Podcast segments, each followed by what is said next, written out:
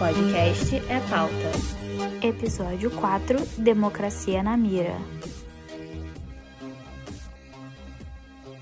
Olá, tudo bem? Eu sou Mariana Colpas e está no ar o É Pauta, um podcast informativo produzido por cinco estudantes de jornalismo que fala sobre ciência política.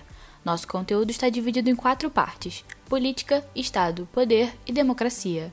Eu sou Walter Guimarães e no episódio de hoje vamos falar sobre a análise comparativa da democracia brasileira a partir da teoria pluralista da democracia de Robert Dahl. O Brasil é hoje um dos países mais desiguais do mundo, com quase 30% da renda nas mãos de apenas 1% dos habitantes do país. Em uma tentativa de reverter esse tipo de situação, uma das alternativas preferidas dos governantes é dizer que fará um investimento na educação do país. Em um estudo feito em 2018 pelo Instituto de Pesquisas Econômicas Aplicadas, foi constatado que, mesmo que houvesse um investimento na educação do país desde 1994, a situação não teria sido 100% revertida, apenas teria aumentado para mais 1% de renda na mão dos habitantes. No entanto, isso não significa que o investimento na educação não deva ocorrer. O estudo Educação, Desigualdade e Redução da Pobreza no Brasil afirma que essa é uma solução de longo prazo e mostrou que, quando se trata da pobreza, os impactos da educação são um pouco mais relevantes. Por mais que a pesquisa também aponte outros fatores que podem contribuir com a diminuição da pobreza no país, como programas de auxílio como Bolsa Família, a educação ainda é um dos principais pilares para essa redução. Paloma Pimentel, estudante de letras da UFRJ, fala um pouco sobre a disparidade social entre os alunos na faculdade. Dá para ver muito claramente uma disparidade social, uma desigualdade bem, bem presente ali, e isso é bem perceptível. Tem muitos alunos que moram na comunidade da Maré, que fica ali pertinho da UFRJ, muitos alunos da Baixada que saem de Vargem Grande, por exemplo, que saem de São João de Meriti de Belfor Roxo, é, 4 horas da manhã para poder chegar numa aula de 7 horas. Como também tem muitos alunos que moram na zona sul do Rio de Janeiro ou que moram numa parte mais privilegiada, vamos dizer assim, da zona norte, como a Barra, o Recreio. Também é bem perceptível que boa parte do, dos alunos né, chegam vão de ônibus e tem alguns, é, é, essa parte, que, essa classe que tem, que tem mais dinheiro, vão de carro. Então é, é, é bem perceptível até essa relação do movimento, né? Da movimentação. Porque o FRJ tem uma localização um pouco ruim, vamos dizer assim. Ruim no sentido de ser longe de tudo, porque é bem isolado. Então, a questão da locomoção influencia muito. Quem mora longe demora horas para poder chegar, né? Se for de ônibus, se for de carro, chega mais rápido. O curso de letras ele é muito desvalorizado por dois motivos. O primeiro motivo é que o curso de licenciatura em letras ele forma professores e professor no nosso Brasil atual é, um, um, é uma pessoa totalmente desvalorizada e isso reflete na, na faculdade, né? Durante a formação do professor a gente vê que muita gente, quando a gente fala o nome do nosso curso, já fala, ih, foi, de, foi fácil de passar, ou ih, vai ser pobre quando se formar. Isso é muito dito. E o outro ponto que é desvalorizado em relação à estrutura. Se você for no prédio de engenharia da UFRJ, se você for no no curso, de, no prédio, desculpa, no prédio de economia da FRJ, de direito da FRJ. Nenhum, nenhum vai estar que o, da, o prédio da Letras está. Por quê? Porque o prédio de engenharia, né, forma engenheiros, investem mais dinheiro nesse prédio, assim como no de economia e nos outros. E também são cursos que têm patrocínio, por exemplo, empresas de engenharia fazem meio que um convênio né, com, a, com a FRJ e patrocinam aquele prédio. Isso não acontece no prédio de letras. O prédio de letras não tem nenhum patrocínio e também não é valorizado, como por exemplo, no, no ano de 2019, a Letras ficou um tempo somente com dois banheiros funcionando. É, ficou um tempo também sem água para os alunos beberem, a gente tinha que levar a água de casa. E isso não aconteceu no prédio de engenharia, no prédio de economia, de direito, de arquitetura e qualquer outro. Então, o curso de letras ele é desvalorizado tanto na sua essência, né, quanto na no que ele é, que forma professores, tudo isso, quanto na estrutura. Já a estudante de medicina da UFRJ, Lívia Barbosa, afirma que a desigualdade na educação já foi maior em seu curso, mas é inegável pensar que medicina não seja um curso elitizado. Eu não cheguei a conhecer minha turma pessoalmente pela pandemia, mas dá para ter uma noção pelas dúvidas que fazem nas aulas. São coisas que talvez você pense, nossa, mas isso é óbvio, ou nossa, mas isso é raciocínio básico. E sempre que vem isso na minha cabeça, eu lembro que nem todo mundo teve acesso ao mesmo nível de educação ou incentivo ao estudo e ao pensamento como eu tive. Medicina é um curso elitizado, sim, sem dúvidas, mas já ouvi professor falando que o nível dos alunos diminuiu quando a UFRJ aderiu ao sistema de cotas. É, lutar contra esse preconceito de quem está acostumado a perguntas mais complexas, vindo tanto do, dos professores, é, sendo que alguns são médicos, como dos alunos, é uma coisa que a gente sempre deve estar tá questionando, é, tanto na gente quanto nos outros. Porque muitas vezes isso pode se manifestar como intolerância em futuros profissionais que deveriam ter empatia.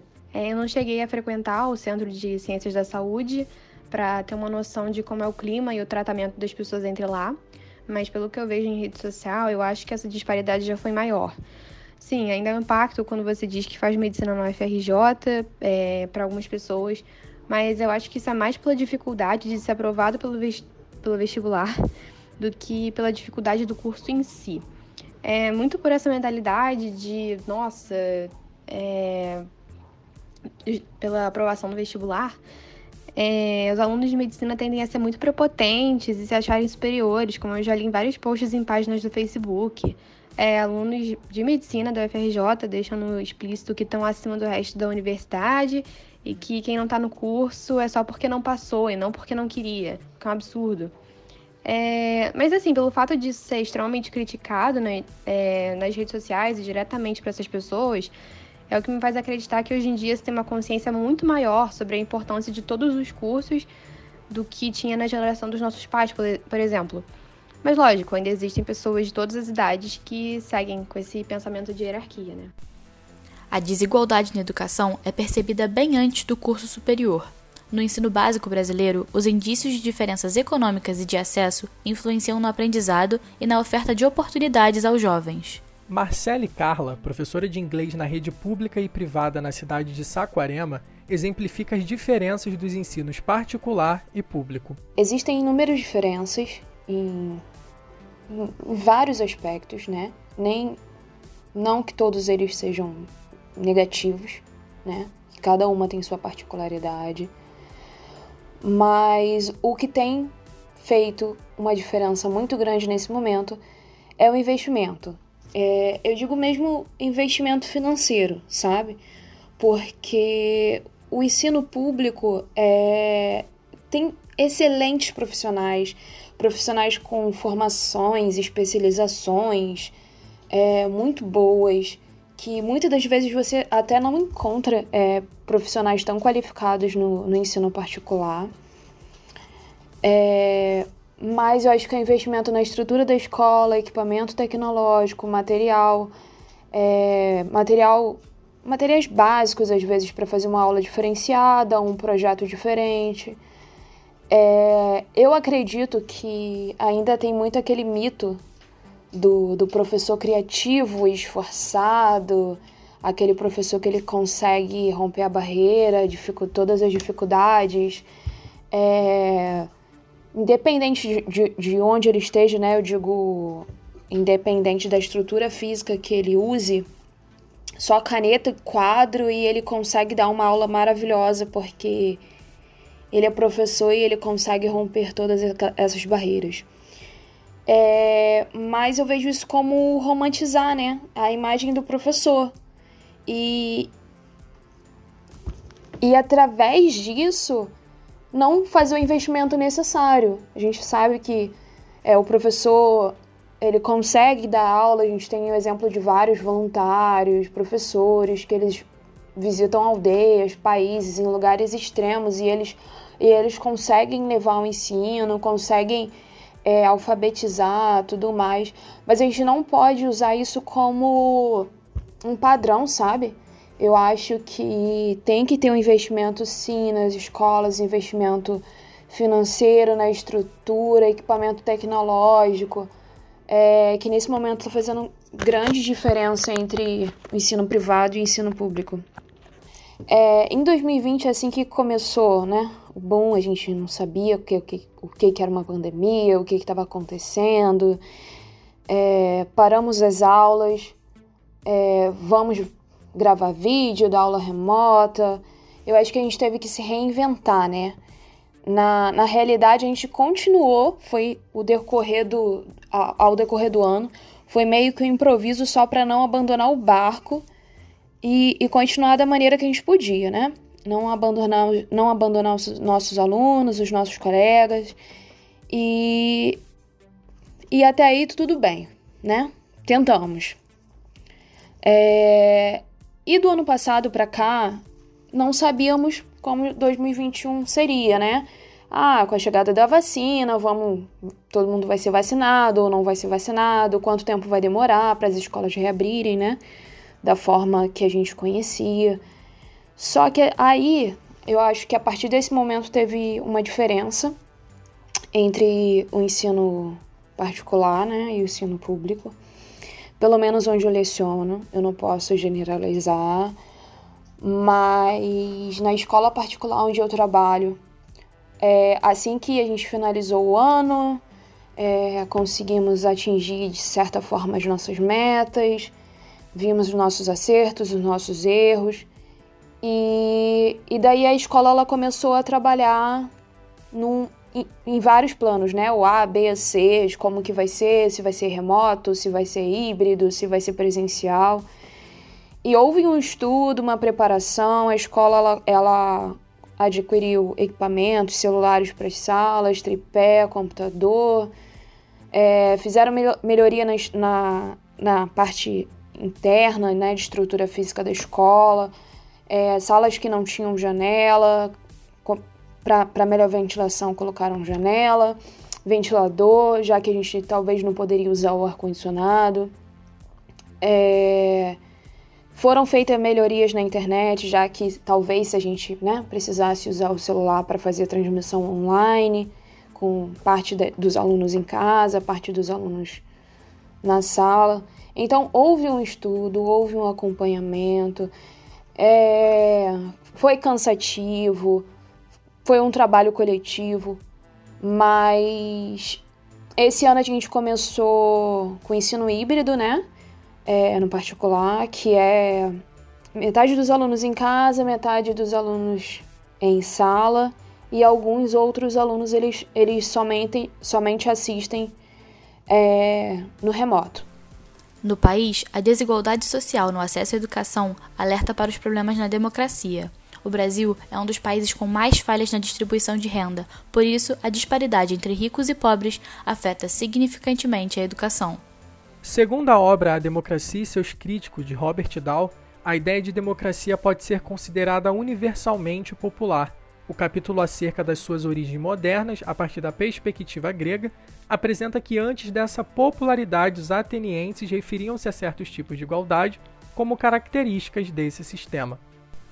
Outra definição abordada sobre a democracia está na produção Poliarquia. Dow considerou a democracia partindo de um pressuposto de que fosse um sistema político que atendesse às preferências dos cidadãos. Em contrapartida a essa teoria, a falta de acesso a direitos básicos no Brasil, como educação, pode ser consequência de uma crise democrática no país, uma vez que as disparidades sociais demonstram um problema endêmico. Ao discorrer novamente sobre a democracia e seus críticos, a teoria dawsiana também explica sobre os limites e as possibilidades da democracia, apropriando-se de um contexto teórico do processo democrático. O autor destaca alguns critérios que permitem estabelecer um processo democrático, que envolve ter participação efetiva, igualdade de voto, entendimento esclarecido e controle da agenda, mas que no que tange à oportunidade igual, essas objeções derivam da influência e, como uma função dos recursos, tem-se uma distribuição de forma desigual. A educação pode ser considerada um campo de luta e contribuir para que haja alterações nas condições das organizações sociais. Ter acesso a uma educação de qualidade permite que as pessoas consigam organizar melhor os seus interesses e saibam se posicionar diante de determinados grupos. Os sistemas de opressão que alguns grupos sofrem também está relacionado com as questões de desigualdade desse recurso. A poliarquia é uma ordem política formada pela presença de sete instituições: funcionários eleitos, eleições livres e justas, sufrágio inclusivo, direito de concorrer a cargos eletivos, liberdade de expressão, informação alternativa e autonomia associativa. Por meio dessas dimensões, tem-se que as poliarquias abrigam a participação política, assim como o direito de participação. Essas duas dimensões permitem concluir, com base nos pensamentos de Robert Dahl, que o cenário democrático brasileiro é incompleto no que diz respeito à organização e condução do poder político. Mauro Tavares, historiador e professor de história, explica a democracia brasileira e o cenário da disparidade social. A democracia brasileira ela precisa levar em conta é, alguns pontos fundamentais, que é a questão racial, é a questão econômica, é, a questão da sexualidade, tá? Tudo isso precisa ser levado em conta se a gente quiser fazer uma análise séria sobre a democracia brasileira. Né? É impossível a gente analisar a democracia brasileira sem levar em conta essas questões. E mais importante, a representação dos grupos é, historicamente excluídos né, do processo de, de participação política. E é uma coisa que o Silvio Almeida fala que é muito importante: representatividade sem poder não é nada. Tá? Representatividade, representatividade é bom, é importante, mas sem poder de fato, ela é apenas uma forma de acomodação. Então, se a democracia brasileira não permite que determinados setores da sociedade tenham realmente voz, participação política ativa e acesso, acesso é, aos postos de poder, essa democracia não funciona.